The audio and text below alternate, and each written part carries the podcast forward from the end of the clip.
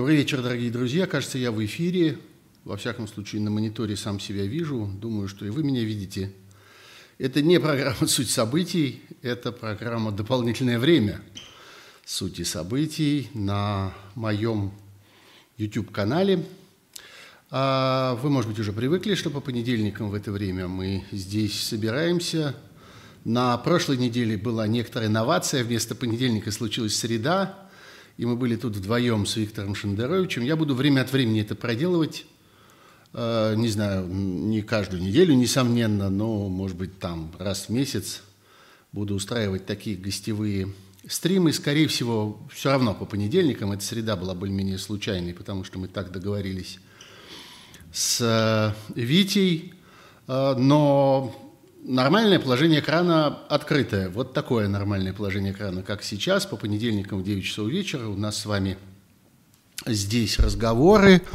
Э, давайте я как-то это вот настрою так, чтобы было всем удобно, всем слышно. Если какие-то проблемы, дайте, пожалуйста, знать. Но вроде последнее время удается все это организовать и устроить более или менее разумно. Я вижу много всякой географии – Э, люди просят, чтобы я их называл, во всяком случае на это намекают. Ну и хорошо, Сочи, Йошкар-Ола, Таиланд даже, Чебоксары, э, Италия, такая вообще Италия, как и вообще Таиланд, Пермь, э, Реховод, Израиль, подмосковная Запрудня, Санкт-Петербург, Вологда, опять Санкт-Петербург, Самара – э, Наполи, в смысле Неаполь, да, Игорь Селиванов тут э, светится, кажется, из Неаполя. Прекрасное какое место. Я знаю человека, у меня был такой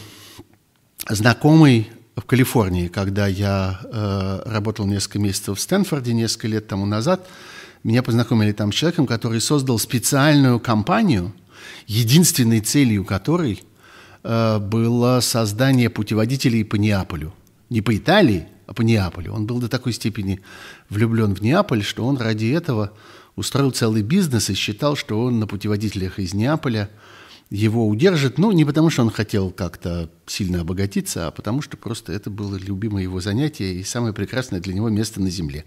Так что вот, Неаполь. А, Кишинев, Кёльн, Турин, Калач. Ну, слушайте, я должен остановиться. На этом месте я должен остановиться, потому что это может продолжаться вечно. Я уже вижу, что много народу, и вижу цифру с числом зрителей, с которой мы стартуем. Хорошая цифра, мне нравится. Я надеюсь, что она будет расти э, на протяжении этого стрима. Так же точно, как э, я надеюсь, что э, будут расти и лайки, и количество подписчиков этого канала. Очень всех призываю подписываться, потому что ну, это и удобнее, вы будете получать всякие оповещения – а, а мне будет приятно знать, что вас много и что моя работа кому-то нужна. Вот, как я и говорил в, а, в анонсе сегодняшнем, очень много тем на этой неделе, и очень многое осталось необсужденным как следует после программы «Суть событий» на «Эхе Москвы» минувшую пятницу. А, много сюжетов, до которых я тогда как-то и не добрался, э, или пришлось обсуждать их э, более или менее, более или менее как-то в спешке. Сейчас я попробую найти список, который я здесь, вот он, который я сам себе заранее подготовил. Вы не удивляйтесь, что я так медленно как-то разгоняюсь. И это я делаю совершенно намеренно в ожидании, когда подгребут опоздавшие к нашему стриму, их некоторое количество явно есть. Люди мне про это сообщают, что ой-ой-ой, не успеваем, не успеваем. Вот поэтому я немножко затягиваю начало совершенно намеренно. Ну, в общем, я думаю, что э, э, сюжет, с которого нам, видимо, надо начать, это э, тот сюжет, который я вынес в заголовок этой программы и на афишу этой программы. Э, это то, что я бы назвал Э, новым российским КГБ.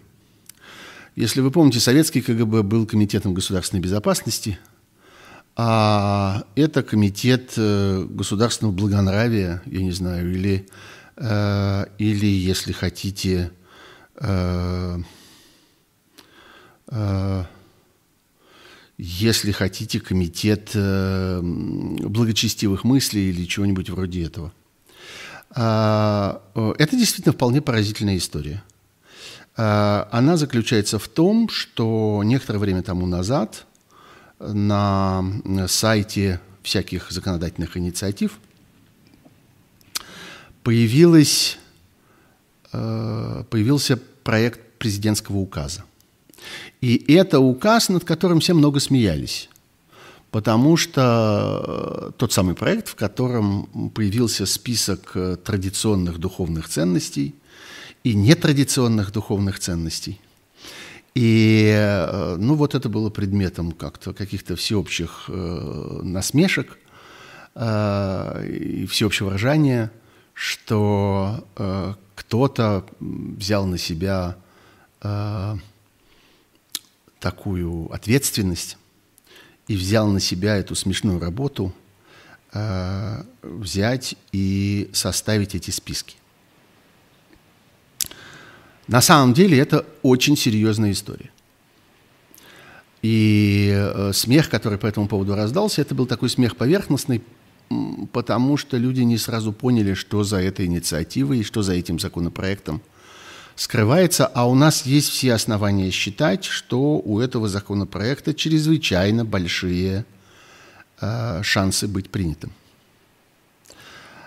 И он появился совершенно не случайно. И происходит он непосредственно из Кремля. Дело в том, что по существу это законопроект о введении в России тотальной идеологической цензуры. Той самой цензуры, которая запрещена Российской Конституции, по-прежнему, даже после всех э, вивисекций, всех издевательств над Конституцией и всех этих принятых прошлым летом поправок, уже даже позапрошлым летом 2020 года, бесконечных поправок, э, действует 29-я статья Конституции, э, которая утверждает, что российский э, гражданин имеет право на свободное получение и распространение информации, и что цензура запрещена. Так это прямо там, собственно, и написано. А, но здесь мы видим совершенно отчетливую а, совершенно отчетливое желание создать вот такое вот Министерство правды, Министерство благонадежности, потому что в этом указе Помимо списка традиционных ценностей и списка чуждых российскому народу и разрушительных для российского общества идей и ценностей, которые там названы деструктивной идеологией, содержится еще указание на то, что все это может э, поддерживаться в порядке только тогда, когда э, будет создан некий орган межведомственной координации. И дальше перечисляются полномочия этого органа. И мы с вами понимаем, что полномочия этого органа – это полномочия тотального наблюдения за российским обществом. Э, за всем, что касается э, информации, что касается выражения мнений людей, э, что касается выражения каких бы то ни было идей, взглядов, мировоззрений и так далее. Вот создается некий комитет, мы не знаем, как он будет называться. Будет он комитет, государственная комиссия, э, я не знаю, министерство э, или э, какой-нибудь директорат, я не знаю, как они это назовут. Но эта штука, которая будет наделена полномочиями следить за идеологической сферой развития российского общества. И там довольно хитро, надо сказать, в этом проекте – прописана вся э, история с его подчинением. Потому что мы только косвенно по некоторым э, таким э, проговоркам можем понять, как это будет встроено в государственную систему управления, кому это будет подчиняться, кто этого всего будет начальник. Потому что там есть фраза о том, что одной из задач этого э, органа который в точности там никак не назван, одной из задач этого органа оказывается подготовка ежегодного доклада, каковой доклад должен сделать секретарь Совета Безопасности Российской Федерации президенту Российской Федерации. И вот тут мы понимаем, кому это все будет подчинено. Если конечным итогом всей этой работы должен быть формально вот этот самый доклад, который создают для секретаря Совета Безопасности, а мы знаем, кто такой секретарь Совета Безопасности. И это Николай Платонович Патрушев сегодня. Это человек, который сменил э, Владимира Путина в кресле главы ФСБ, когда еще в конце 90-х годов Путин отправился э, в премьер-министры – вот он после Путина сидел на этом стуле, потом он уступил э, это место Трубникову, э, а сам сделался вот этим самым секретарем Совета Безопасности. И если задача этого комитета –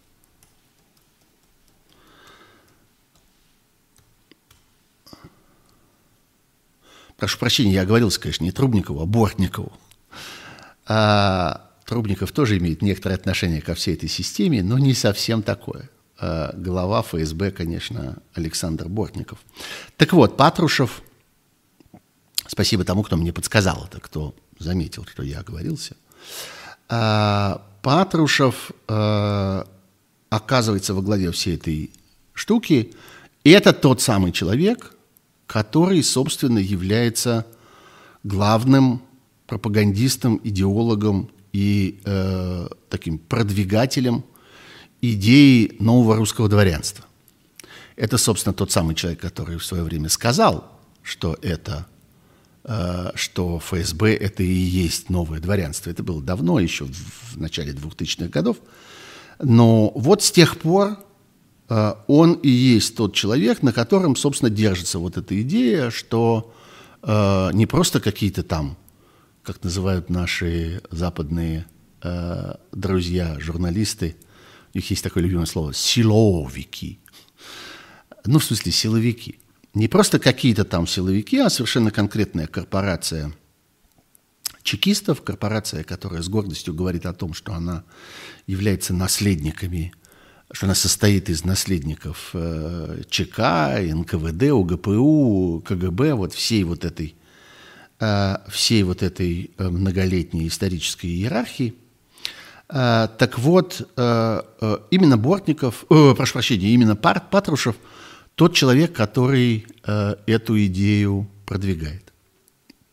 И именно он оказывается во главе этого нового идеологического суперведомства с очень широкими полномочиями, я не знаю, видели ли вы, я э, сделал такой анонс э, еще вот к этой нашей парной программе с Шендеровичем, но смешным образом нам не хватило времени с Шендеровичем на то, чтобы это обсудить. И я когда увидел, что время более-менее кончается, я решил эту тему не комкать и отложить ее вот до этого моего нынешнего стрима да и не стал мучить Шендеровича этими разговорами, он явно был расположен к тому, чтобы говорить о каких-то других делах. Вот, но в этом анонсе, который я тогда сделал, он висит у меня на канале, посмотрите, э, я стал делать такие анонсы, вы их увидите, сразу отличите визуально, они в таком темном, немножко таком э, готическом стиле, э, мне показалось забавным и интересным так их визуально выстроить. Вот, но я перечислял там подробно те полномочия, которые у этого ведомства должны появиться. Э, это э, какие-то эффективные механизмы координации деятельности, это э, разработка всяких показателей вот в этой идеологической сфере. Ну, можете себе представить, как это будет выглядеть.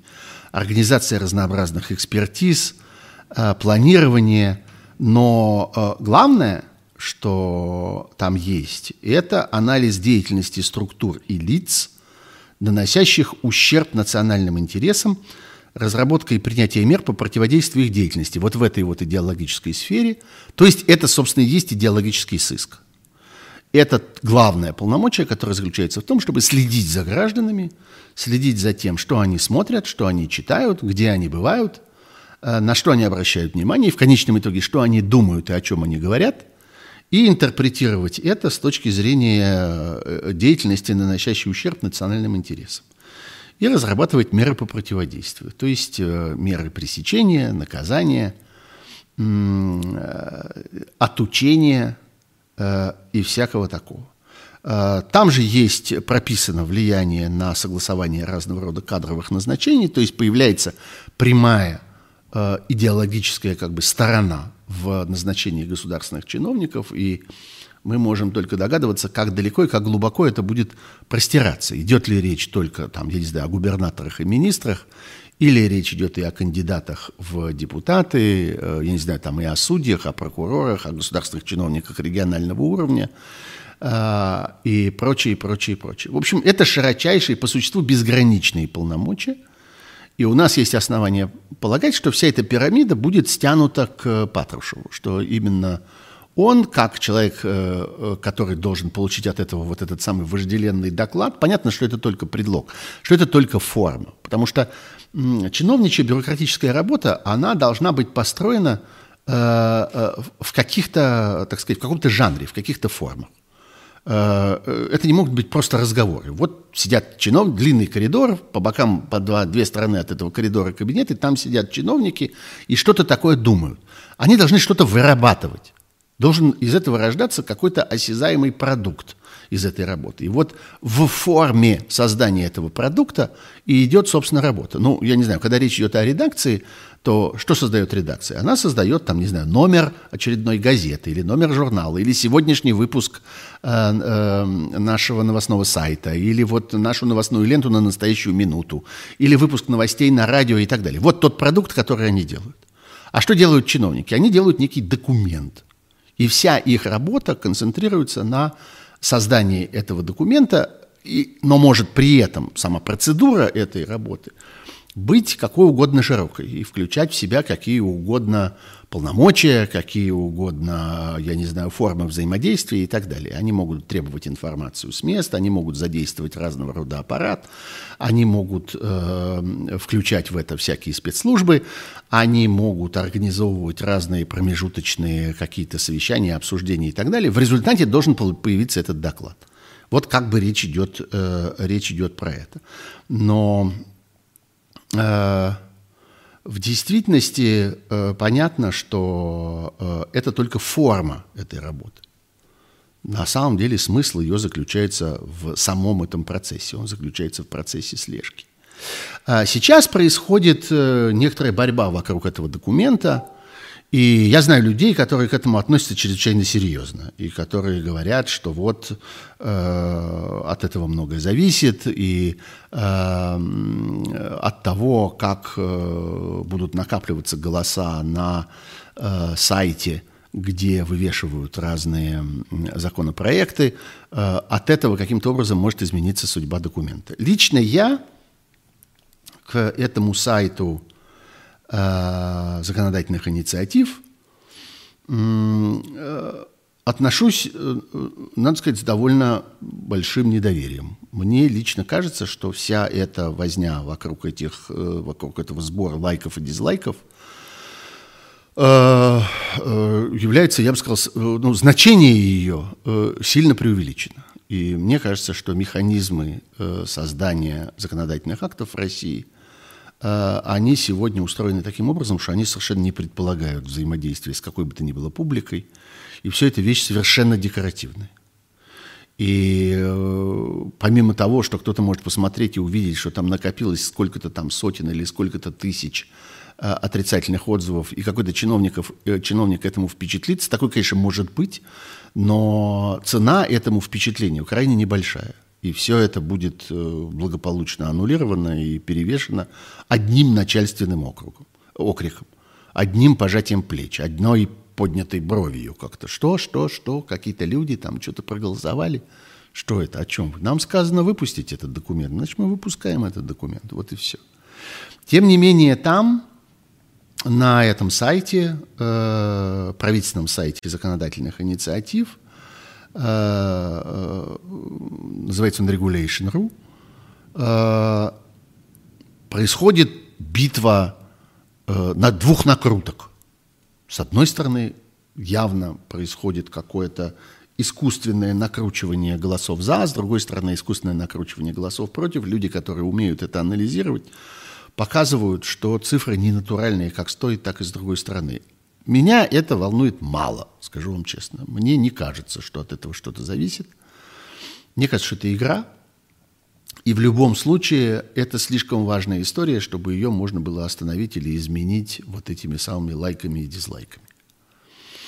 Э, я думаю, что этот указ будет в той или иной форме принят, хотя мы видим э, и какое-то более серьезное уже э, противодействие ему, ну, во всяком случае, не противодействие, противодействие, конечно, неправильное слово. Ну, некоторое мнение по этому поводу, ну, многие удивились тому, что такая, в общем, лояльная и совершенно покорная вечно стоящая на коленях организация, как Союз театральных деятелей во главе с Александром Калягиным, внезапно исторгла из себя э, какой-то протест по этому поводу. Действительно, там появился документ, в котором высказывается э, неудовольствие против этой идеи введения государственной цензуры. Самое ценное в этом документе – это то, что там вещи названы своими именами, что там произнесена эта фраза – и это введение государственной цензуры. И это э, комитет государственного благонравия, комитет государственной благонадежности, вот так, пожалуй, правильнее всего было бы его назвать. Э, и все параллели с Орвелом, с Министерством правды здесь, в общем, представляются совершенно уместными и совершенно правильными.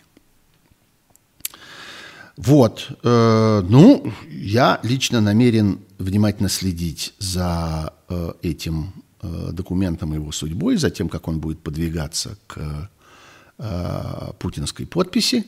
Это, еще раз напомню, не закон, это не какой-то кодекс, не какое-то правительственное постановление, это указ президента. Вот в такой форме это должно быть э, оформлено – ну, посмотрим, в какой момент они решат это подписать. Э, на мой взгляд, это неотвратимая вещь, потому что это совершенно в логике развития путинского режима и сегодняшней российской власти. Это совершенно соответствует некоторому общему направлению, в котором э, это все движется. Так что я совсем-совсем не буду этим удивлен. Второй сюжет, к которому я хочу вернуться, именно вернуться, потому что как раз по поводу э, этого сюжета я довольно много говорил в программе «Суть событий» на «Эхе Москвы». Ой. Сейчас, дайте я хлебну глоточек. Мне будет немножко проще разговаривать. Второй сюжет – это полученный, наконец, э, американский и натовский ответ на два ультиматума. Там есть очень важная сторона дела, которую э, надо, мне кажется, иметь в виду. Она заключается в том, что, готовя этот ответ, э, дипломаты той стороны проделали, надо сказать, довольно полезную работу они собрали э, довольно много элементов вот этих самых российских ультиматумов, в которых э, э, российские авторы напарываются, так сказать, на свою собственную мину. Это не моя метафора, я это обсуждал с моим давним другом и коллегой Александром Гольцем, замечательным э, военным э, обозревателем, журналистом, экспертом – а, а, он человек еще с афганским опытом. Он вообще старше меня, он человек довольно уже как бы серьезного возраста. А, и он успел поработать в Афганистане корреспондентом, как я понимаю, «Красной звезды», где он начинал свою журналистскую карьеру и довольно много времени провел. И он мне сказал, знаешь, я вспоминаю из этих афганских времен про то, как э, э, считалось ужасным Эм, э, такой ужасной неудачей, ужасным невезением, ужасным несчастьем как-то нечаянно залезть на свое собственное минное поле. Вот полгода тому назад заминировали вот в этом месте. С тех пор человек, который командовал этим минированием, давно переведен в другое место или вообще как-то ушел в запас, уехал в Россию, э, в Советский Союз еще в то время. Карт уже нет этого места, документов не сохранилось, никто ничего не помнит, что мы тут минировали, где это было, как теперь с этим разбираться, как из этого всего вылезать, непонятно. Вот примерно что-то похожее случилось с э, российскими политиками, которые готовили вот эти самые э, дипломатические документы, вот эти проекты этих двух договоров, которые, кстати, они теперь уже стараются, я про это говорил как-то раз, договорами уже не называть. Это уже теперь то ли тезисы, то ли информация, то ли материалы, то ли еще что-то. Уже никто не пытается это выдать за некоторый цельный документ, который подлежит э, такому принятию во всей своей совокупности. Так вот, э, там есть колоссальное количество вещей, о которых российской стране лучше было бы вслух не разговаривать, потому что это классический случай вот этого вот подрыва на собственном минном поле, или, если хотите, есть еще другая поговорка про это же самое, бросание камней в стеклянном доме.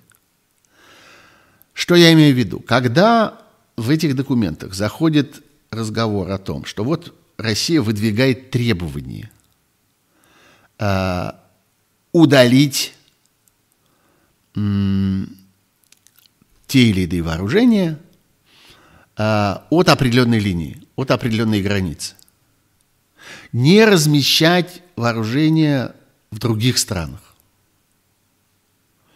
Немедленно следует ответ. Подождите, но вы же уже разместили. А где вы разместили? В Украине. Как в Украине? Мы в Украине ничего не размещали. Что вы? А Крым? И тут выясняется, что ведь только с российской точки зрения Крым является российской территорией. Весь мир продолжает считать это украинской территорией. И оружие, которое там размещено, а там размещено теперь много оружия, это по существу, с точки зрения мировой дипломатии, оружие, размещенное за пределами России. Оружие, размещенное в соседней стране, да еще и без согласия этой соседней страны. И когда речь пойдет о каких-то подсчетах, а сейчас, собственно, вся история движется в том направлении, что э, дипломаты займутся своим любимым делом, а именно начнут считать. Начнут считать боеголовки, носители, пусковые установки и всякое такое прочее – так вот, когда начнутся все эти подсчеты, сколько у вас, сколько у нас, где стоят ваши, где стоят наши, где, э, где вы должны сократить, а где мы должны сократить, вдруг выяснится, что вот это, стоящее на территории э, Крыма, э, подлежит зачету во всех этих расчетах. Подлежит зачету как оружие, размещенное за пределами России. То же самое Молдавия, то же самое Южная Осетия, ну, Молдавия, мы понимаем, что это, Приднестровье. И на это немедленно было указано. Там много еще э, таких э, очень частных, очень точечных вещей, которые хорошо понятны экспертам в этой области. Когда речь идет, например, об определенных типах ракет. Например, о э, э таких э, ситуациях, когда ну, военные эксперты хорошо в этом понимают, когда установки, которые в сущности являются установками ПВО, то есть противовоздушной обороны, то есть установками для запуска ракет, которые предназначены для того, чтобы сбивать чужие ракеты, которые атакуют вашу сторону. Казалось бы, это совершенно оборонительное оружие. Но по идее ничто не мешает зарядить эти пусковые установки совершенно другими ракетами. Например, крылатыми ракетами, которые предназначены, наоборот, для атакующих действий. И тогда вот это оружие ПВО превращается по существу в оружие наступления, в оружие агрессии. Россия указывает на это американской стороне, что у вас вот есть такие установки, у вас есть такие случаи, и вы должны от этого отказаться. Но э, штука заключается в том, что ровно такое же есть уже не в будущем, не планируется, не предполагается, не разрабатывается а уже существует э, на российской стороне. И это, собственно, те самые ракеты, которые э, послужили в свое время предлогом для э, слома э, одного из важнейших элементов э, системы договоренности об ограничениях неядерного оружия э, между э, Россией и э, НАТО. Вот те, те самые договоры, которые подменял Трамп в больших количествах. Одним из предлогов было ровно это. То, что у России есть такие ракеты. Вот этих ситуаций там довольно много.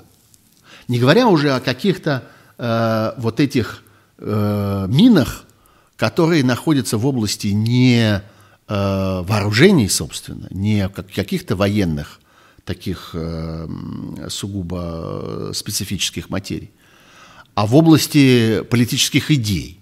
Ну, например, последнее время очень много российский МИД говорит о том, что существуют договоренности и даже существуют документы, и в частности они указывают на стамбульский документ, подписанный в 90-е годы еще, а, документы, которые устанавливают такое общее правило, что э, никакая страна не может укреплять свою безопасность в ущерб безопасности других стран. Что как бы безопасность существует только цельная, общая безопасность. Безопасность как бы размазана на всех одновременно, на всех вместе. И никто не может вот свою часть безопасности наращивать за счет других. Но когда Россия напоминает об этом, она должна вспомнить свою э, риторику, бесконечно употреблявшуюся Э, в момент атаки на Крым, в момент присоединения Крыма и в момент, когда Россия пыталась объясниться с окружающим миром относительно того, как так вышло, что кусок украинской территории вдруг э, оказался аннексирован Россией, э, тогда бесконечно звучал один и тот же аргумент, ну как же, э, если бы мы этого не сделали, то там завтра бы оказался солдат НАТО. Э, условно говоря, солдат. На самом деле там была бы военно-морская база, там были бы аэродромы, там присутствовало бы натовское э, оружие, и э, оттуда э, э, осуществлялась бы угроза российской безопасности. Поэтому мы это сделали. Мы не могли мириться с тем, что Крым является таким важным, уязвимым местом для нашей безопасности. Мы там укрепили нашу безопасность. Минуточку. возникает немедленный вопрос. Подождите, подождите, вы же говорили, что нельзя укреплять свою безопасность за счет других. Что безопасность является цельной. Вы не можете э, стремиться к своей собственной безопасности в ущерб безопасности других стран. Что же это вот это вот за фраза про «а вот там солдат НАТО», это же ведь оно и есть. Этого обнаруживается очень много в э, при внимательном рассмотрении в вот этих российских ультиматумах, и это внимательное рассмотрение состоялось, и эти элементы были обнаружены, и эти элементы были немедленно вынесены на поверхность и оказались в центре вот этих двух ответов, которые, э, которые появились э, в на всеобщем обозрении. Вы знаете эту историю, что они были опубликованы в испанской газете «Эль Паис». По-прежнему, надо сказать, не очень понятно, кто устроил эту э, утечку. Э, есть немало э, журналистов, которые говорят о том, что, э, скорее всего, утечка произошла как раз с российской стороны, вот таким вот странным кружным путем – есть много всяких объяснений, почему это было выгодно России, нет, почему это было выгодно той стороне и так далее. Ну, на мой взгляд, это даже не так важно. Важно, что произошло то, что неизбежно должно было произойти. Эти документы стали публичными, эти документы оказались на поверхности. Россия в свое время опубликовала намеренно эти два своих ультиматума, э, выложила их э, на сайте МИДа, ну и наивно было думать, что ответные документы почему-то, ну, хоть сколько-нибудь продолжительное время останутся никому неизвестными и никем не прочтенными. Понятно, что они должны были оказаться на поверхности. И там вот, собственно, эти уязвимые места, уязвимые места с точки зрения логики, с точки зрения просто здравого смысла, когда Россия начинает требовать от э, э натовской стороны американской стороны каких-то э, тех самых уступок, э, в тех областях, в которых она сама уже зашла достаточно далеко, и всегда можно сказать, подождите, но вы же сами, то, что вы запрещаете нам сделать в будущем, то вы уже сделали. Вот какая там логика. Вот она именно такая. Идет сравнение того, что Россия требует в перспективе, с тем, что у России есть уже сейчас. И оказывается, что по существу Россия не то чтобы требует, чтобы ей были предоставлены какие-то гарантии, они, э, она требует, чтобы ее оставили одну в этой возможности что поскольку у России это уже есть, а другим это будет нельзя, то тогда Россия останется монополистом таким образом в той или иной э, оборонной сфере, в сфере безопасности и так далее, и так далее. Но очень интересно, конечно, развернувшаяся параллельно ситуация с э, вот этими бесконечными публикациями о подготовке э, вторжения в Украину. Э, российская сторона все время говорит, что это информационная кампания, э, это неспроста, это делается для того, чтобы произвести впечатление и так далее. Да, конечно, это информационная кампания. Нет никаких э, сомнений, что вот эти бесконечные утечки из американских и натовских военных ведомств, разведывательных ведомств э, происходят не случайно. Понятно, что сегодня э, э, сторона и американская, и натовская заинтересованы в том, чтобы в прессе появлялись вот эти сообщения о том, что они интенсивно изучают э, действия России, э, пытаются их проанализировать и пытаются сделать из этого выводы, и делают вот такие выводы. Выводы о том, что все это – Э, то, что э, постепенно разворачивает Россия вблизи Украины, является ничем иным, как подготовкой к вторжению. Или имитацией подготовки к вторжению. Я думаю, что ну, это довольно сложная вещь. Я думаю, что мы с вами сейчас имеем дело с некоторой такой взаимной игрой, взаимной комбинацией, э, достаточно сложной, такой, какая редко Э, в истории этих взаимоотношений случалось. И это такая, я бы сказал, игра двух взаимных провокаций. Э, Россия разворачивает свои силы вблизи Украины, э, провоцируя таким образом ответ той стороны. А та сторона идет как бы на эту провокацию и в ответ – выдает провокацию, наоборот, свою. А, и говорит сегодня э, э, таким образом, дает понять российскому руководству, что э, вы не можете угрожать бесконечно. Вы либо должны прекратить угрожать, либо вы должны реализовать какую-нибудь из ваших угроз, а вы ее не реализуете, потому что вы к этому не готовы. Я думаю, что вот эти э, бесконечные утечки относительно того, что э, американское разведывательное сообщество считает, что Россия готова там на 70% к агрессии, что Россия разворачивает такие-то и такие-то силы в таком-то направлении, рассчитывая за столько-то дней и часов там дойти до Киева, посадить там марионеточное правительство и так далее, и так далее. Эти утечки происходят потому, что таким образом та американская страна пытается дать понять российской, мы понимаем, что вы нас провоцируете, мы понимаем, что вы блефуете. Если вы хотите опровергнуть это наше понимание, ну вперед, сделайте это. Посмотрим, как это будет. Но вы же не сможете этого сделать. Вы же на это не рассчитывали. Вы рассчитывали ограничиться блефом. Вы хотели ограничиться угрозой. Либо уберите угрозу, либо мы заставим вас эту угрозу реализовать. А поскольку вы ее не реализуете, вам придется ее убрать, выбрать первый вариант. Никакого третьего варианта у вас нет. Вы не можете угрожать вечно. Вы не можете наращивать эту угрозу дальше безнаказанно. Вы не можете бесконечно поднимать напряжение. Вы должны в какой-то момент упасть или в одну, или в другую сторону. Или прекратить, или реализовать. Но вы не реализуете, значит, вы прекратите. Это сильная на самом деле игра. Это такая... Ну, я небольшой специалист по покеру и небольшой игрок в покер, но вот я так себе представляю э, противодействие против блефа в покере.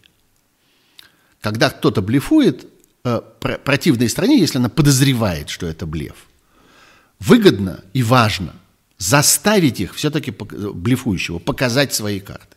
Все-таки вывести его на ситуацию, когда он эти карты должен открыть, и все увидят, что он блефовал. Вот так устроена эта история. Довольно тонкая игра, надо сказать. Если бы мы не были заложниками этого всего, если бы мы не были участниками этого всего по существу, то можно было бы этим даже как-то любоваться. Можно было бы говорить, ну, надо же, в какие мы живем такие удивительные, авантюрные времена. Но что-то мне в этих временах оставаться не хочется. Смежная с этим совсем тема. Очень много людей мне задают этот вопрос, и я снова и снова вижу его. И вот в чате здесь вот в нашем стриме тоже вижу. Вопрос, который касается, казалось бы, э, такой частности. Вопрос, который касается... Э, Ой-ой. Ой-ой-ой-ой. Ой. Ой. У меня здесь почему-то включился включился мой собственный YouTube. Сейчас я... Сейчас мне надо будет вернуть эту историю. Сейчас мне надо будет вернуть эту историю. Минуточку, пожалуйста. Пожалуйста.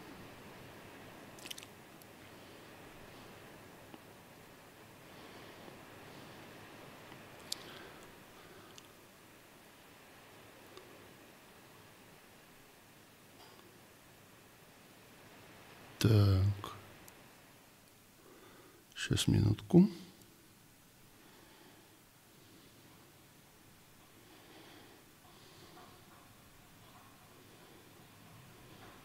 Сейчас одну минутку, пожалуйста.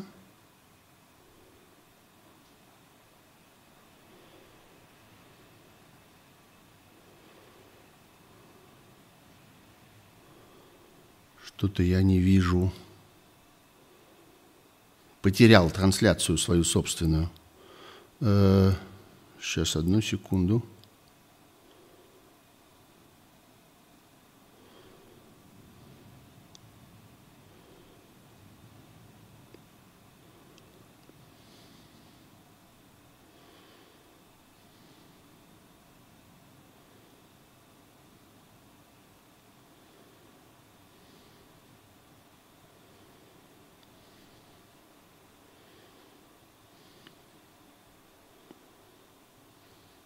О, вот, нашел. Кажется, все живо. Да, слава богу, ничего не, ничего не остановилось. Ура. Да. А, так вот, вопрос, который я вижу, э, вот этот вот сбой у меня случился от того, что я полез смотреть в чат, э, и да, скажите мне, да, все норм, продолжайте, пишут мне. Большое спасибо, очень рад. Да, вопрос по поводу Ивашова. А, как-то на многих произвела сильное впечатление эта история, когда Леонид Ивашов, а, генерал в отставке, человек известный, я бы сказал, чрезвычайно дремучими, чрезвычайно такими, я бы сказал, охранительными э, своими позициями. Э, внезапно выступил с заявлением по поводу того, что причем заявлением таким протестным, заявлением по поводу того, что э, вот это э, накачивание напряжения ни до чего хорошего не приведет. Это организация его называется Общероссийское офицерское собрание. И это были люди, которые всегда вели себя очень агрессивно. Я бы сказал, что это такое воплощение нового русского милитаризма на протяжении уже многих лет. И вдруг они выступили с э, заявлением, которого от них никто не, сдал, не, не ждал, с заявлением, когда они э, обвинили руководство России вот в этой э, подготовке агрессии, буквально призвали уйти в отставку Путина и так далее. С чего это взялось и почему так? У меня нет ответа. Я должен вам сказать, что во всей этой истории для меня, ну, это не очень важный сюжет. Это не очень важный э, элемент этого всего. И понятно, что э, это общероссийское офицерское собрание вещь не очень влиятельная. И организация не то чтобы, которая прямо принимала участие в принятии решений и в э, каким-то образом определяла российскую внешнюю политику, э, но э, это впечатляет и прежде всего впечатляет своей полной нелогичностью. Ну, хочется, конечно, поверить иногда в каких-то ситуациях, что вот даже у таких людей в некоторых случаях Э, в голове что-то такое щелкает, и они начинают понимать, что они зашли слишком далеко и как-то заигрались. И что со всем этим, что весь этот милитаризм, он как-то до добра не довел. Э, к сожалению, надежды на это немного. Я с таким никогда не встречался. Мне казалось, что это люди неисправимые. Мне казалось, что это люди, вот, которые, э, знаете, как у Салтыкова-Щедрина в этой знаменитой его фразе про э, идиота, который разносит всяческие рожны на пути к э, своей э, заветной цели, что это вот из этой области. Но они меня очень сильно удивили. Я не знаю, как это объяснить, и я не понимаю, что с ним случилось. Э, так что, э, может быть, когда-нибудь мы с вами вернемся к этому вопросу, и я вам расскажу, когда выяснится, что там, собственно, за этим стоит и от чего вдруг генерал Ивашов, который был символической фигурой на протяжении многих лет и был символом вот этой вот агрессии и этого совершенно отчетливого такого, отчетливой мечты о э, том, чтобы Россия наконец уже начала где-нибудь с кем-нибудь воевать, почему вдруг он э, в решительный момент, что называется, одумался. Ну что, а дальше... Э,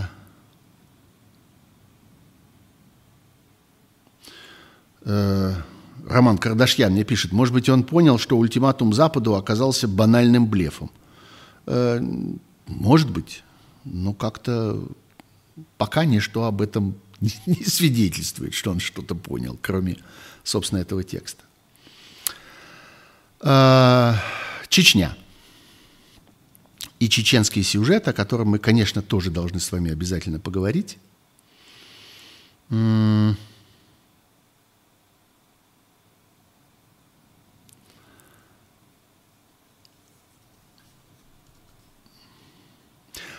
думаю, что вы видели фильм Ильи Яшина сегодня. Ну, фильм это сильно сказано, ролик. Он продолжается 10 с чем-то минут. Это А, это сильное высказывание. И это высказывание храброго человека.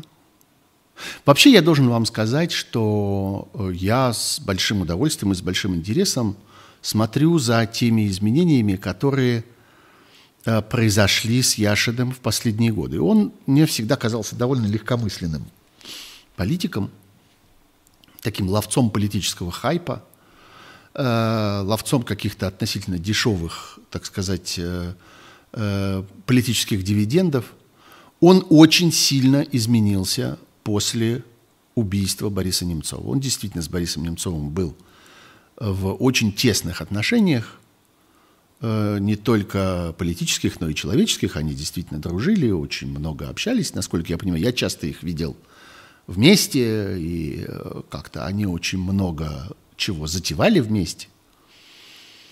Яшин очень изменился после, после смерти Немцова.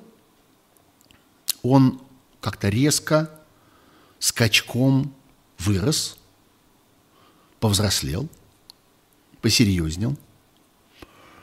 И э, мне кажется, что его отношение к миру стало вот такое. Э, он много раз это и высказывал впрямую, но по-моему, это сохраняется и тогда, когда он прямо про это не говорит, э, когда он как бы поверяет свои поступки, свои слова, свои какие-то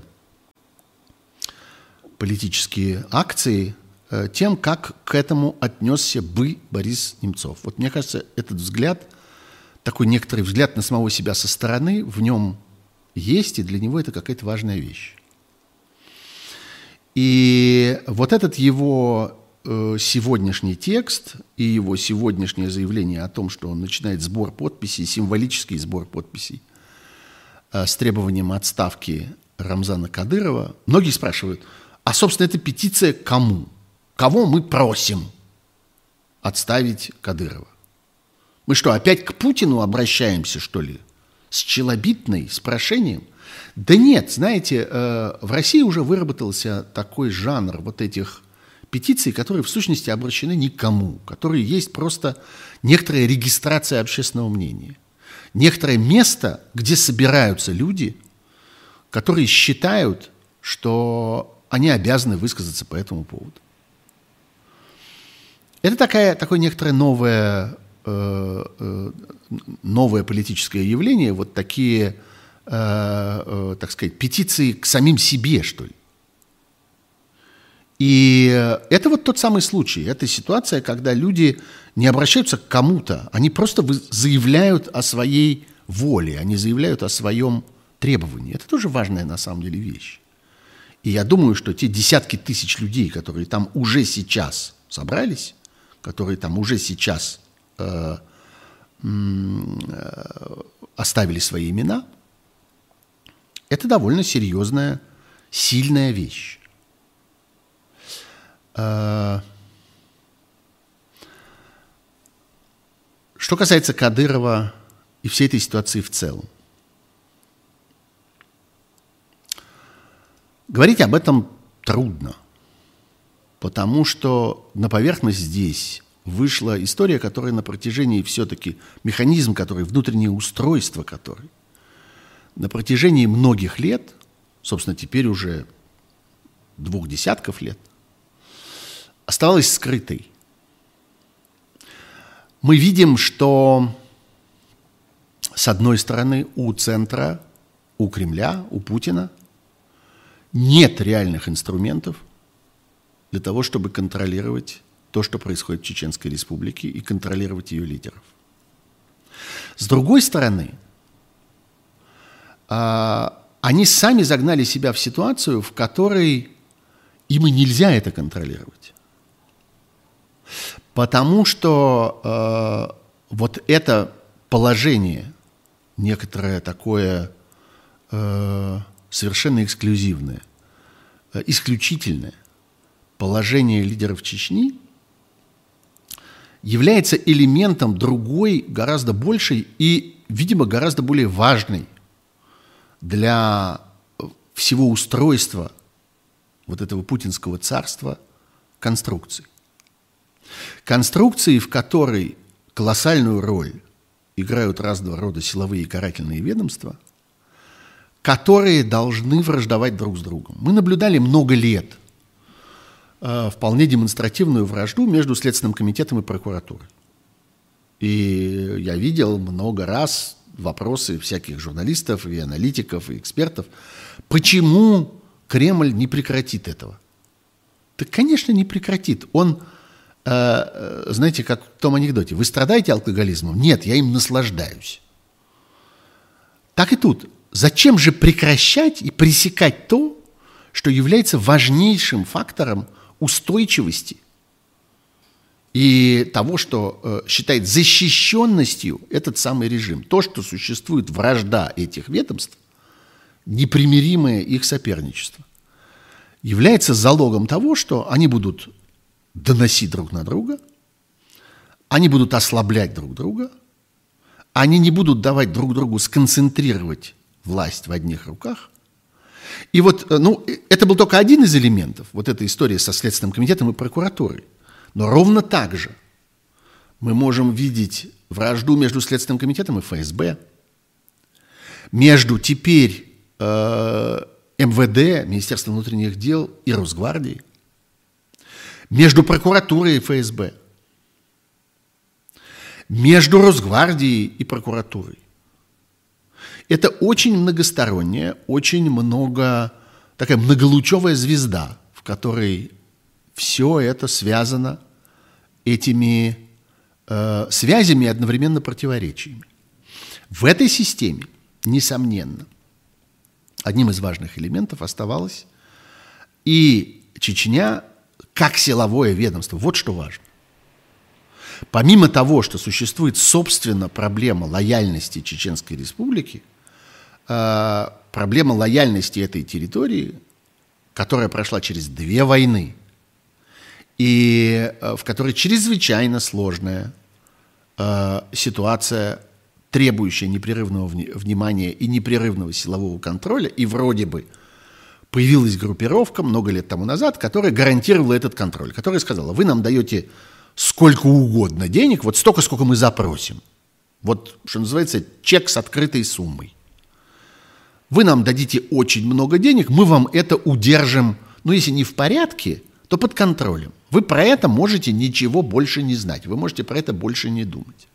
Но это только одна сторона дела. А вторая сторона дела, что все это время эта чеченская структура оставалась по существу еще одним неформальным силовым ведомством. Еще одной карательной э, партией, которая участвовала во всей этой игре. И э, когда мы говорим о самых страшных э, ситуациях, в которых э, она принимала участие, убийство Политковской, а потом убийство Немцова, и, по всей видимости, убийство Истемировой, и еще, видимо, множество убийств, о которых мы не знаем, или о которых мы забыли за эти 20 лет, что-то и как-то ушло на второй план и улетучилось из нашей памяти – во всех этих случаях э, Чечня, чеченское руководство, вот этот чеченский силовой режим представлял собою э, одного из игроков э, на поле, где соперничают силовики. Не существует конкуренции, соперничества Чеченской Республики ни с каким другим субъектом федерации. Она не соперничает ни с Москвой, ни с Калининградом, ни с Якутией, ни с Тюменью. Там есть отдельная история насчет Ингушетии, э, очень тоже специальная, очень особенная и связанная опять-таки с тем, что чеченский этот режим претендует на то, чтобы быть жандармом Кавказа, чтобы контролировать не только свою территорию, но контролировать силовым образом и еще несколько соседних территорий. И вот первое, собственно, что вылезло на поверхность, это история с Ингушетией, конфликт из-за территории и так далее. Но совершенно очевидно, что потенциал этих конфликтов там достаточно большой. И рано или поздно мы с вами обязательно увидим конфликты, в которых принимают участие другие северокавказские республики, потому что амбиции сегодняшнего чеченского руководства, несомненно, они много раз это демонстрировали, распространяются на Северный Кавказ целиком – включая даже такие мощные э, там образования, как Дагестан. Я думаю, что э, специалисты подробнее про это смогут говорить, но э, общая политическая тенденция здесь совершенно очевидна. Ну так вот, и э, выясняется, что сейчас, когда кадыровское руководство – из каких-то внутренних соображений. Я подчеркиваю это, я много раз про это говорил. Я уверен, что за этим есть некоторая нужда, некоторая проблема сегодняшнего кадыровского, э, сегодняшней кадыровской группировки что-то такое доказать своим, там внутри, в Чечне. Они поэтому так обострили всю эту историю. Э, вопрос встал перед Кремлем вот таким двояким образом. С одной стороны, есть проблема собственность чеченским руководством, которая э, как-то выходит из берегов, и явно нужно э, призывать их к порядку. Но с другой стороны, есть опасность неосторожным движением сломать вот этот баланс разных силовиков. Мне кажется, что это очень их пугает. Мне кажется, что та явная скованность, которую мы видим, э, вот это нелепое вранье и увиливание так сказать, вывихивание из-под вопросов Пескова, странный визит в Кремль, который, по всей видимости, физически таки состоялся. Да, был визит в Кремль, но в чем заключался этот визит, абсолютно неясно. С кем встречался там Кадыров, о чем он разговаривал, как в точности это выглядело. Существует масса версий.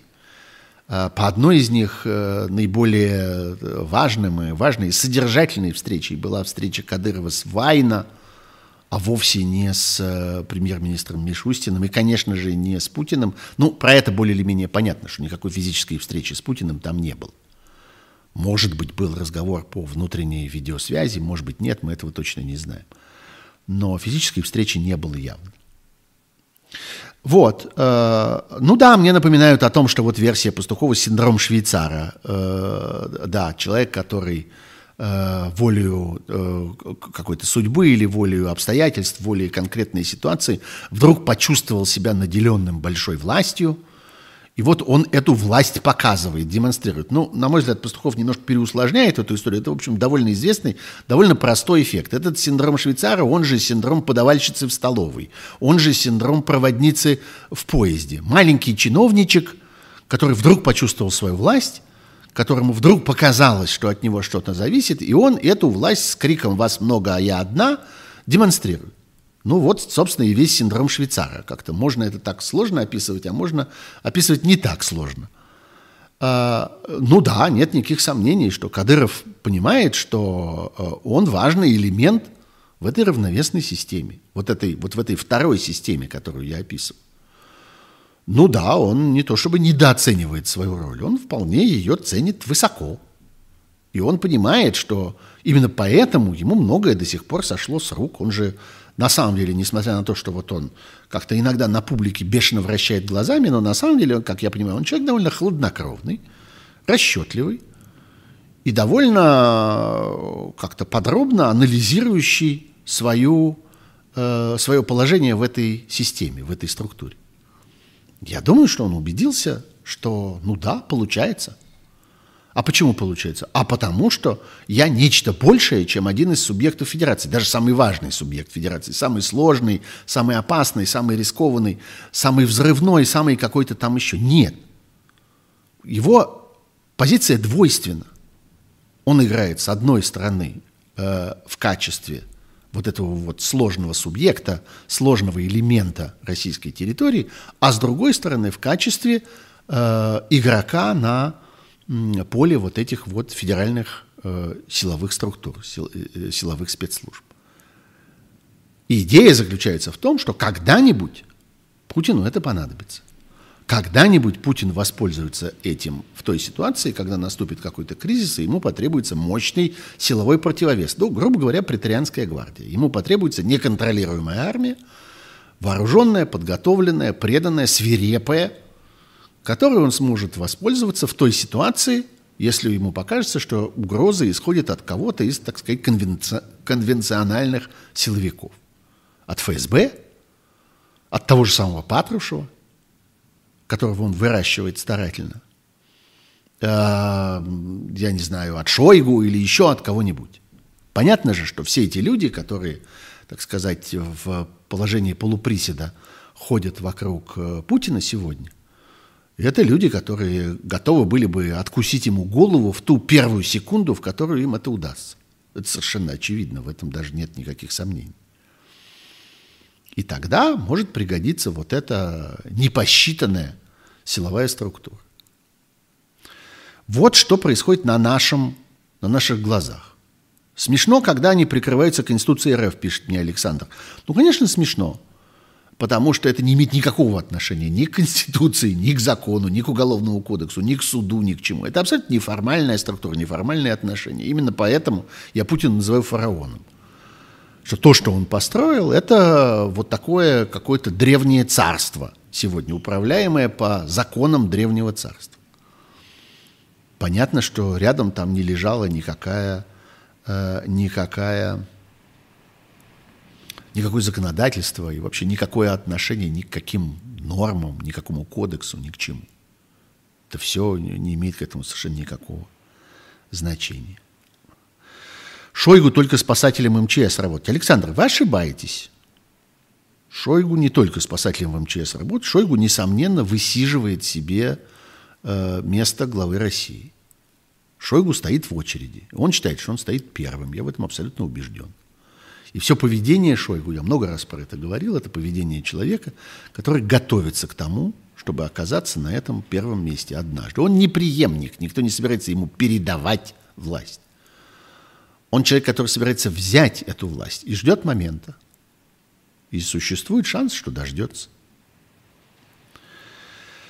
Есть версия, что знамя борца за свободу передали от жесткого Немцова к более мягкому Яшину. Как, послушайте, это собачий бред.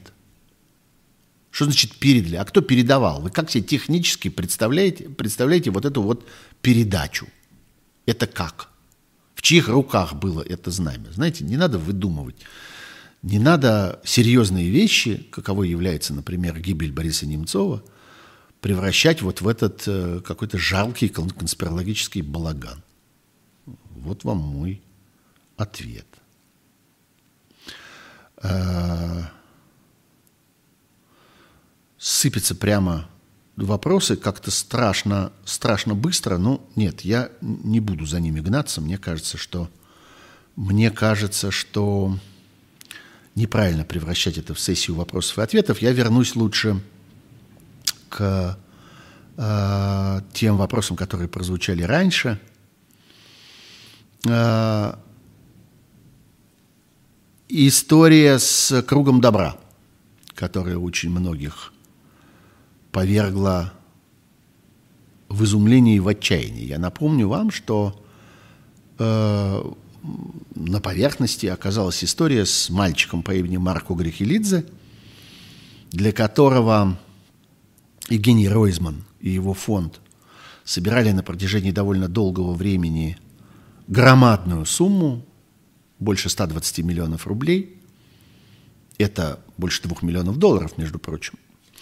Громадную сумму на укол вот этого самого препарата под названием Залгенцма – которое считается э, средством при однократном применении, э, избавляющим от синдрома мышечной атрофии, страшной, наследственной, неизлечимой, как раньше казалось, болезни. Существует здесь две э, противоречащие э, медицинские версии. Да, собственно, в чем заключается конфликт? Конфликт заключается в том, что когда эти деньги были собраны для этого мальчика, ну, вы слышали это, а, врачи, контролируемые вот этим самым фондом «Круг добра», отказались принять эти деньги и заказать этот препарат и сделать этот однократный укол. А, Круг добра – это фонд, который был создан государством по прямому распоряжению президента Путина, который финансируется с помощью специфического налога, специально для этого э, созданного налога с доходов, превышающих 5 миллионов рублей э, в год. Там 13% превращаются в 15%, и вот эти вот 3%, причем 3% не со всей суммы, а с разницы, с суммой, которая превышает 5 миллионов рублей, это вот те деньги, которые направляются в этот фонд. Тем не менее, накапливается довольно большая сумма денег, достаточная, в принципе, для того, чтобы э, тотально решить эту проблему спинально-мышечной атрофии, э, которая является все-таки тем, что называется орфанным заболеванием, то есть достаточно редким – количество э, детей, которые страдают этим заболеванием по всей стране, измеряется десятками, не тысячами, даже не сотнями, к счастью. Тем не менее, эти дети тоже должны получать э, лечение э, даже вот такое дорогостоящее. Ну, всегда возникает проблема вот с этими редкими заболеваниями, потому что невозможно оказывать помощь, ну, как бы в рамках обычной процедуры в рамках той процедуры, которая предполагает стандартную процедуру э, получения сертификата на лекарство, что само по себе довольно э, дорогостоящее дело. Э, и э, простым коммерческим образом, так сказать, при помощи невидимой руки рынка невозможно это сделать.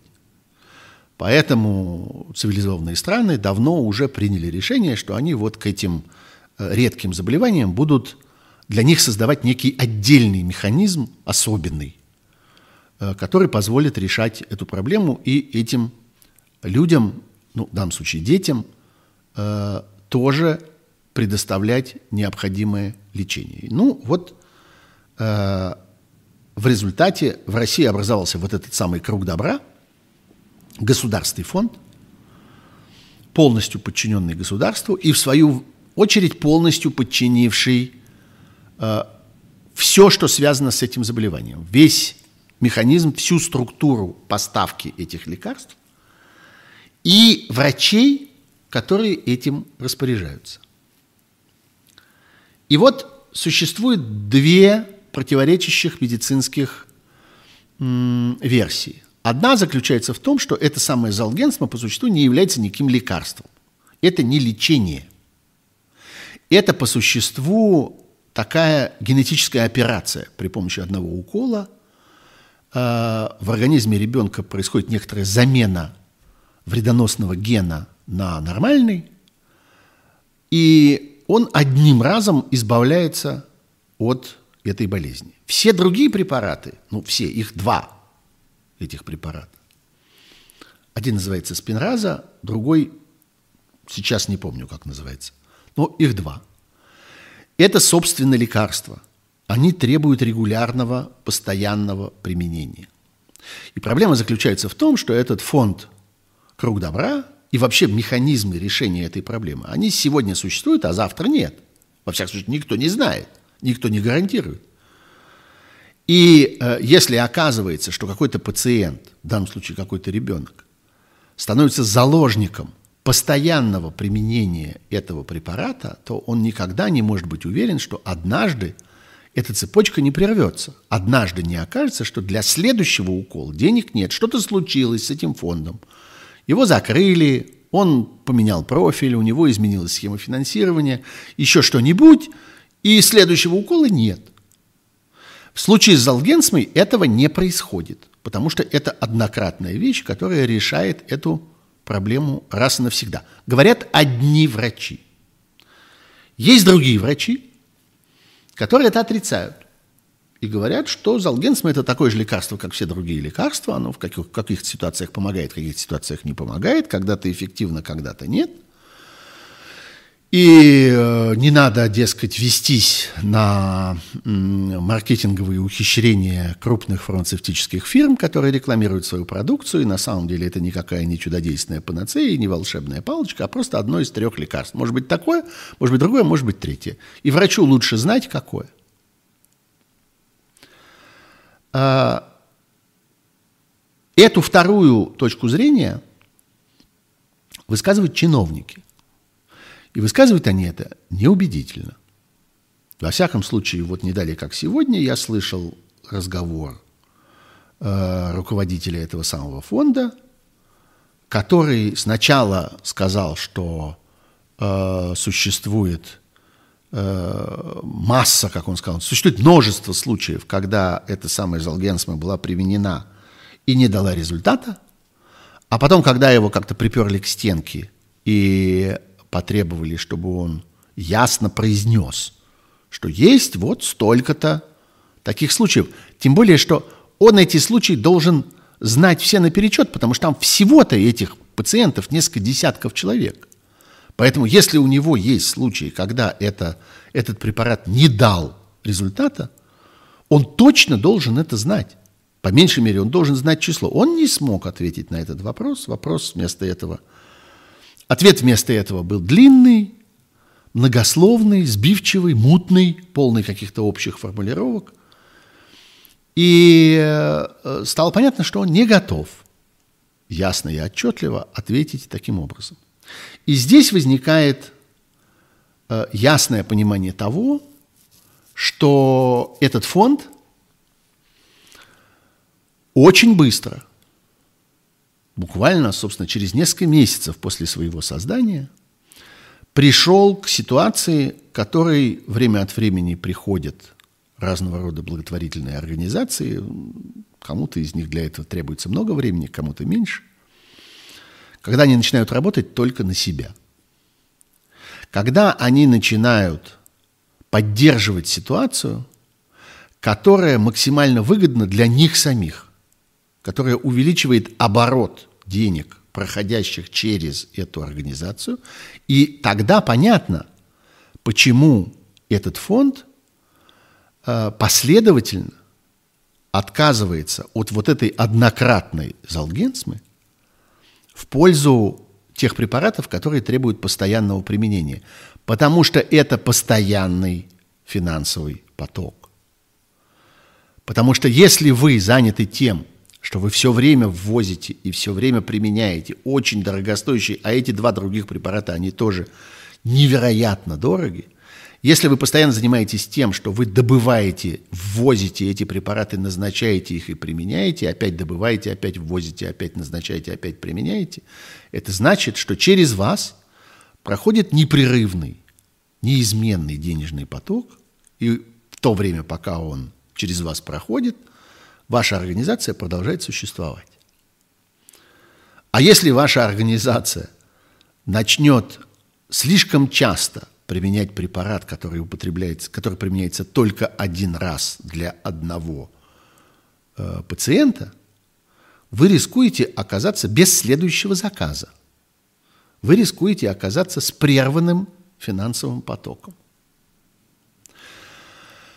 Э, вся логика, все наблюдение за этим процессом и за случаем вот этого самого Марка Угрихилидзе, и, по всей видимости, не его одного, есть по меньшей мере еще один случай, когда произошло что-то подобное.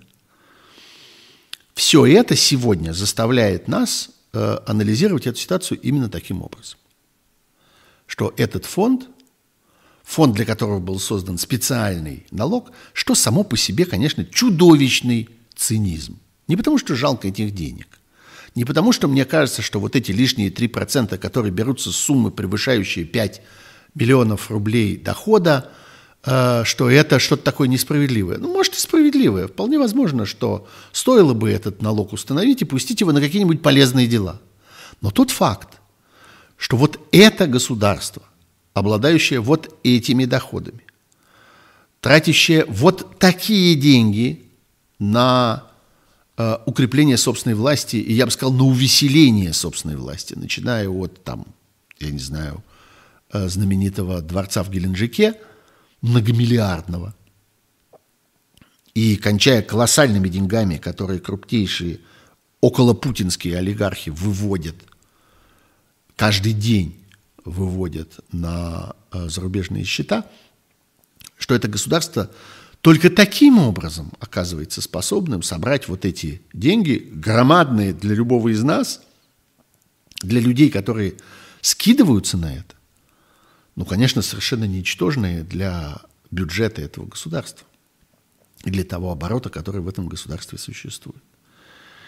И в этой ситуации мы сверх того обнаруживаем, что э, фонд работает на себя. Что фонд в конечном итоге создает ситуацию, в которой он монополизирует этот поток, поток этих редких лекарств, контролирует этот поток, контролирует этих врачей, выстраивает некоторую финансовую стратегию, которая в этой ситуации оказывается более важной, чем стратегия, собственно, медицинская. А, и это так выглядит. Это дает сейчас очень ясное э, э, понимание, что механизм ровно вот такой. Э, еще сюжет, у нас есть еще с вами немножко времени. И это сюжет э, немецкой волны, Deutsche Welle. В некотором роде это новый поворот в всей истории с э, контролем медиа. А, демонстративно в России запрещена, закрыта, прекращена деятельность э, немецкой волны, одного из крупнейших германских медиа. Э, журналисты лиши, лишены аккредитации и э, возбуждено, так сказать, возбужден процесс превращения немецкой волны в иностранного агента. Все это является ответом на то, что пропагандистская медиа э, Russia Today э, встретила на своем пути сложности для вещания в Германии. Ну, во-первых, нужно сказать, что это, конечно, очень важный момент для понимания того, что такое Russia Today и вся эта империя э, вокруг там спутника, РИА Новостей, э, всех этих многочисленных РТ. Ну, в общем, вот это все, что жрет многомиллиардные государственные ассигнования каждый год на внешнюю пропаганду. А, мы можем констатировать, что операция эта благополучно провалилась, потому что идея заключалась в том, чтобы создать незаметную, мягкую, цивилизованную, высокотехнологичную, концентрирующую внутри себя высококлассных профессионалов со всего мира э, структуру, службу, которая деликатно аккуратно, незаметно, осторожно, как бы дружественно будет продвигать э, пропагандистские идеи, которые э, предлагает, которые формулирует российская власть. Так это было задумано.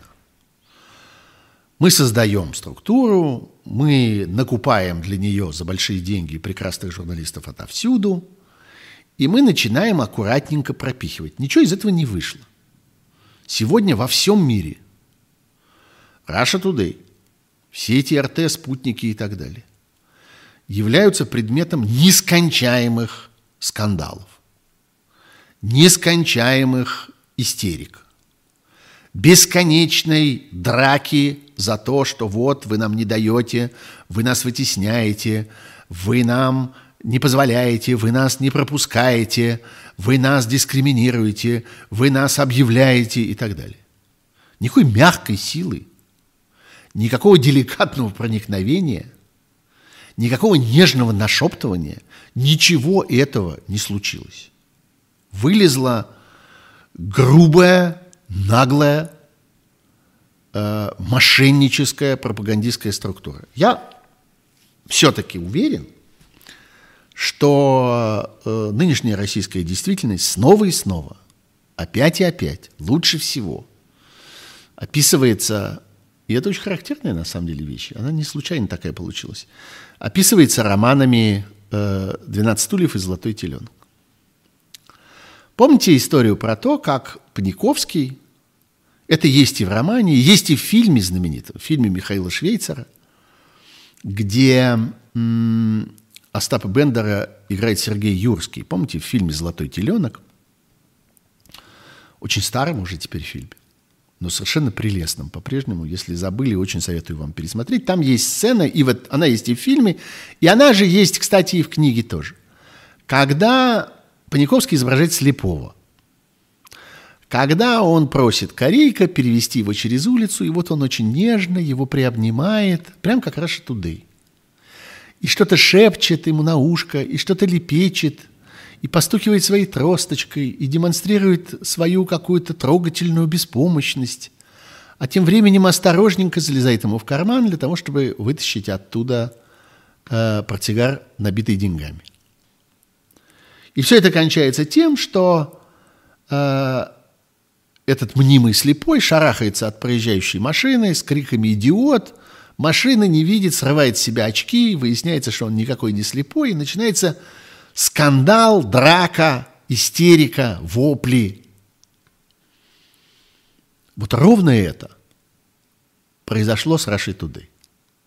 Они пытались изобразить из себя вот этого нежного слепого, который приобнимает э, западного зрителя и читателя, и осторожненько залезает ему в карман – и осторожненько что-то такое сладкое шепчет ему в ухо. А кончилось это все криками «идиот», «автобуса не видит», снятыми очками, криками, брызгами слюней, э, э, дракой, истерикой и всем прочим.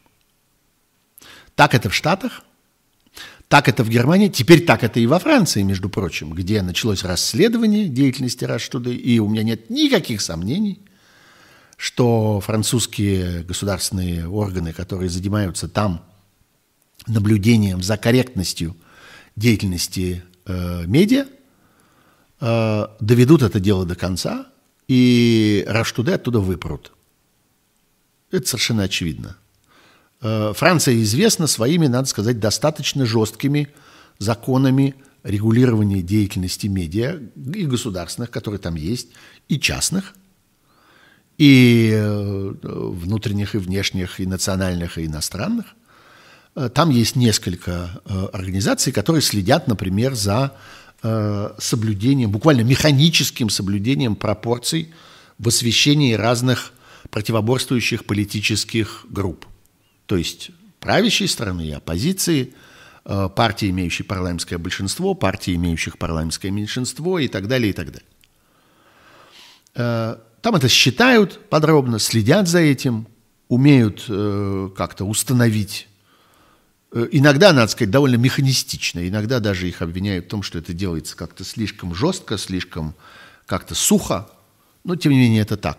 Rush Today, конечно, не, не впишется в эту систему никаким способом. А, как она и не вписалась в Германии. А, вот что важно в этом ответе. В ответе, который заключался в том, что из России удалили а, немецкую волну. Во-первых, наименование иностранным агентом применено в качестве наказания. Теперь уже отчетливо – а, все эти игрушки остались в прошлом. Все разговоры про то, что да нет, ну что вы, э, это всего только, так сказать, информационный знак. Э, просто мы э, как бы присваиваем это наименование и вносим в этот реестр для того, чтобы вы регулярно сообщали о вашем финансировании. Никто не собирается вас дискриминировать, это вам ничем не угрожает, это никаким образом вас не ограничивает, ничего этого не происходит. Нет. В случае с немецкой волной все совершенно отчетливо. Их назвали иностранным агентом не потому, что они получают иностранное финансирование, не потому, что они там еще что-нибудь такое, а потому, что их нужно наказать. Вот в наказание называем вас иностранным агентом. Так прямо это и было сделано.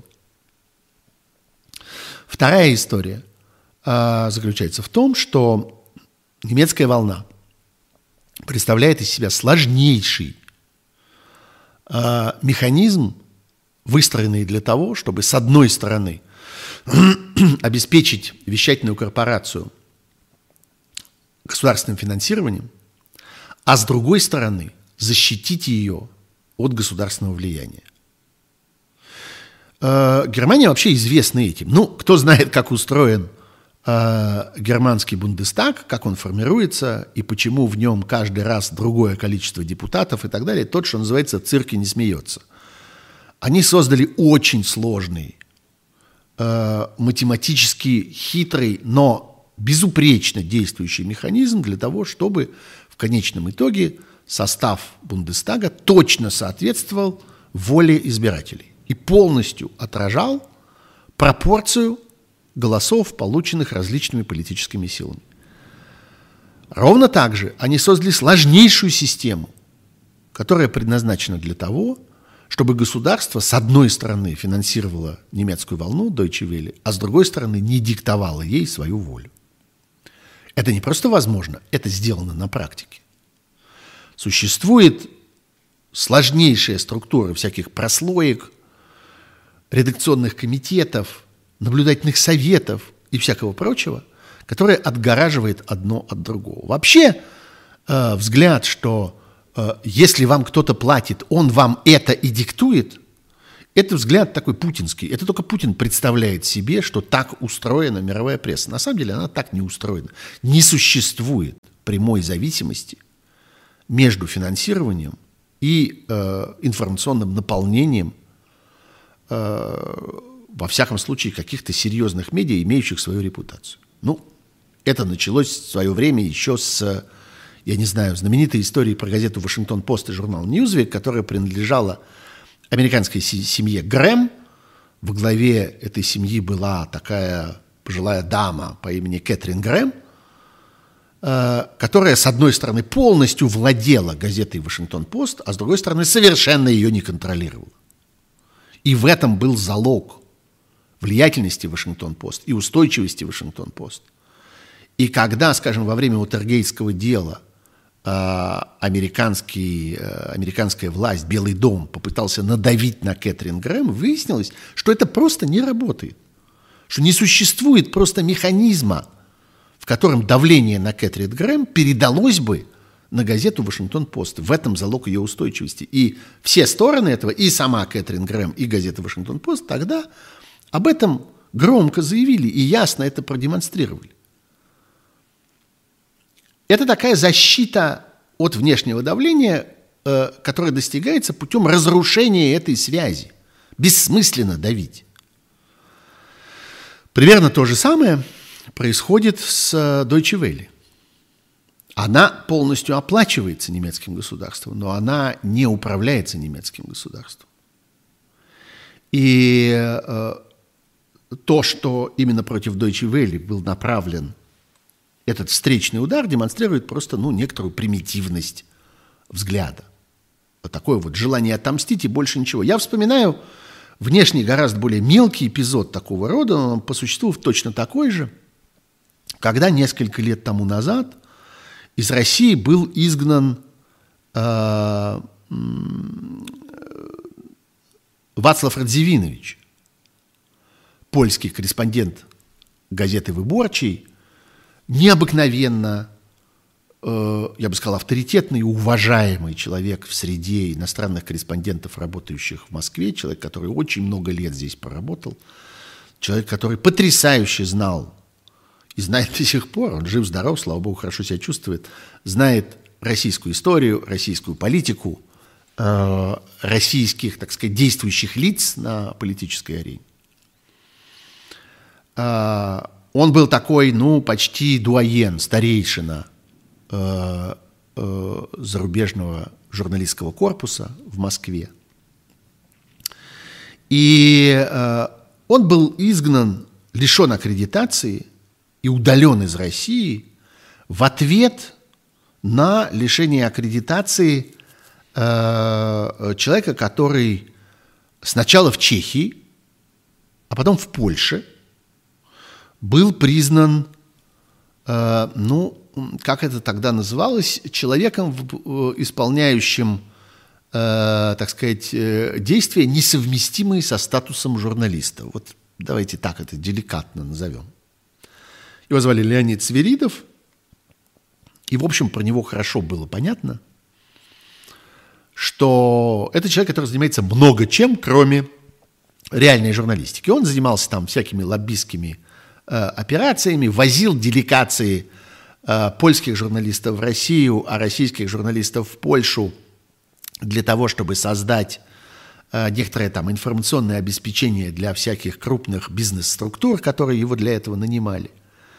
Ну и всякое прочее. В общем, вот несовместимо с действиями журналиста. В ответ на это, в ответ на то, что он был удален из Польши, а он был, среди прочего, внештатным корреспондентом ровно этого же самого, ровно этой же Russia Today. В ответ на удаление его оттуда из России был изгнан Вацлав Радзивинович, которому никто не имел таких претензий, которого никто никогда не мог бы упрекнуть в том, что он замечен в чем-нибудь, что не соответствует статусу журналиста.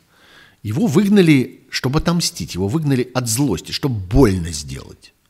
И больше ни зачем.